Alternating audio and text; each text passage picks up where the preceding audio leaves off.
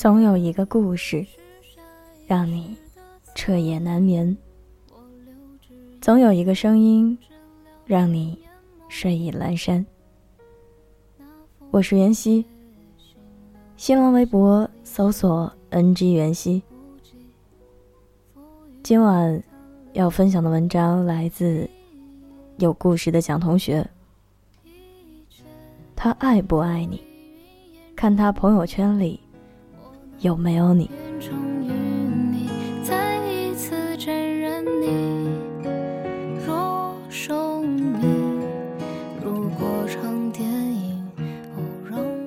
这两天一直在追《恋爱先生》，看到罗越跟宋宁宇分手后，跟陈浩说的一番话，感触挺深的。罗越说。我还以为我在他心里是独一无二的，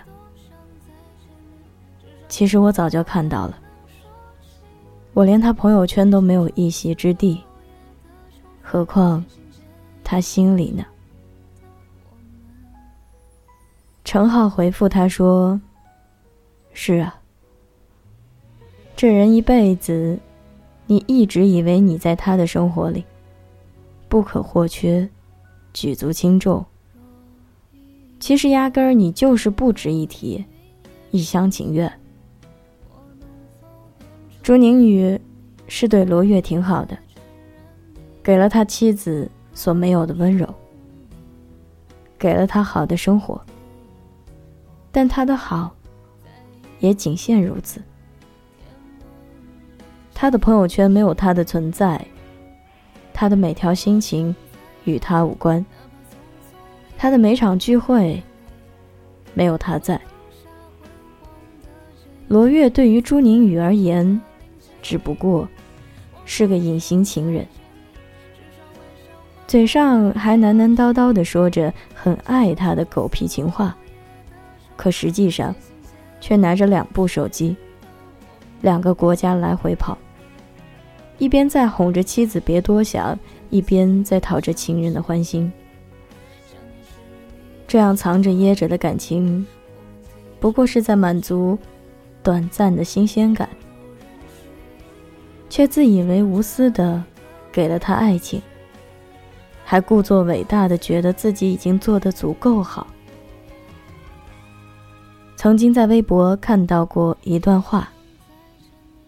男朋友如果不把你公布在朋友圈，只有三个原因：要不就是嫌你长得丑，要不就是想装单身撩妹，要不就是根本不爱你。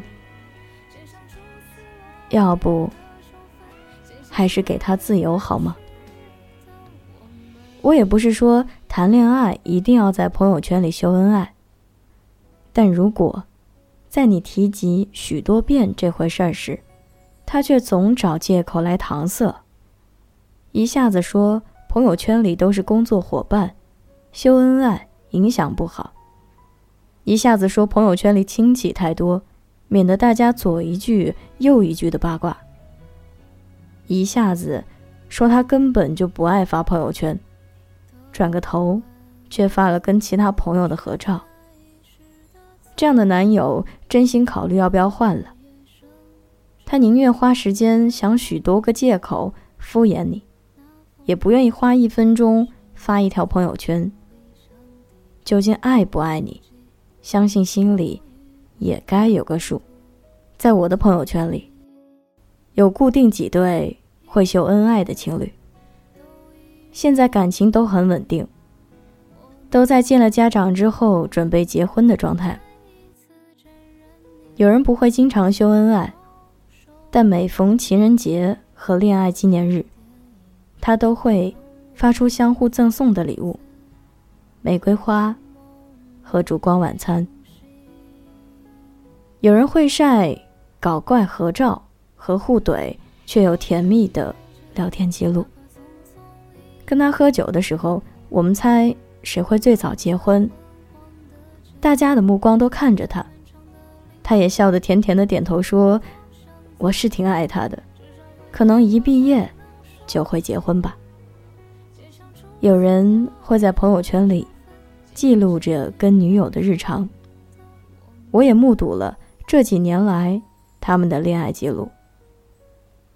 女友跟他都是学生会的，以前爱记录跟女友工作上的逗逼事儿，现在爱记录跟女友见爸妈的日常，时不时一起去喝茶，时不时一起旅行，时不时女友做了顿好吃的饭，哄得妈妈超开心。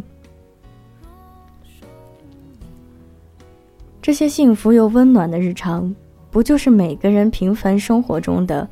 英雄梦想吗？说实在的，我以前也挺不爱发朋友圈，也无法了解朋友圈里秀恩爱、晒娃、晒宠物的心情。但后来遇见很喜欢的男孩，养了四只可爱的猫咪之后，我却忽然懂得这份感觉。你的每一次温柔，每一次搞怪和可爱。我都想保存下来，想炫耀给全世界都知道。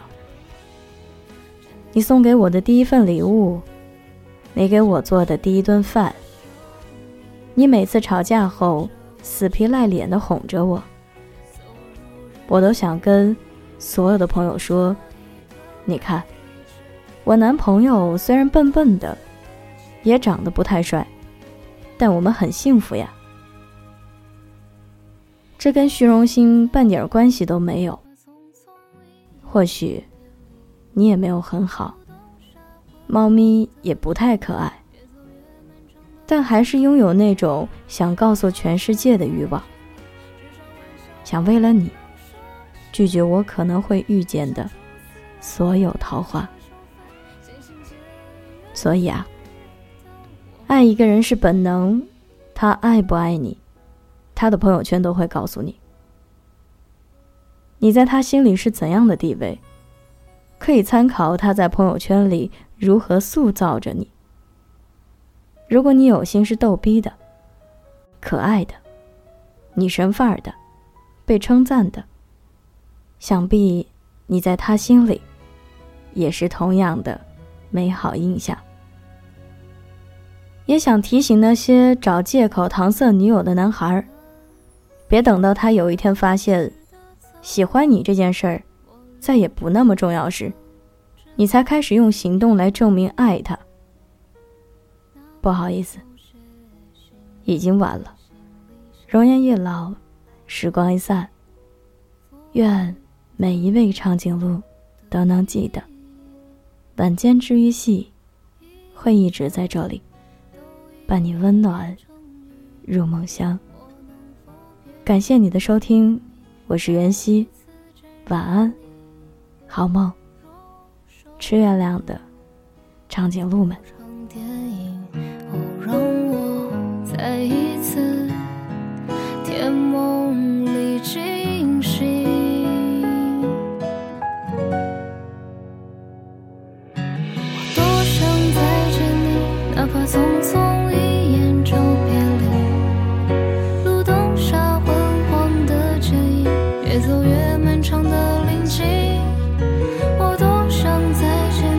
至少。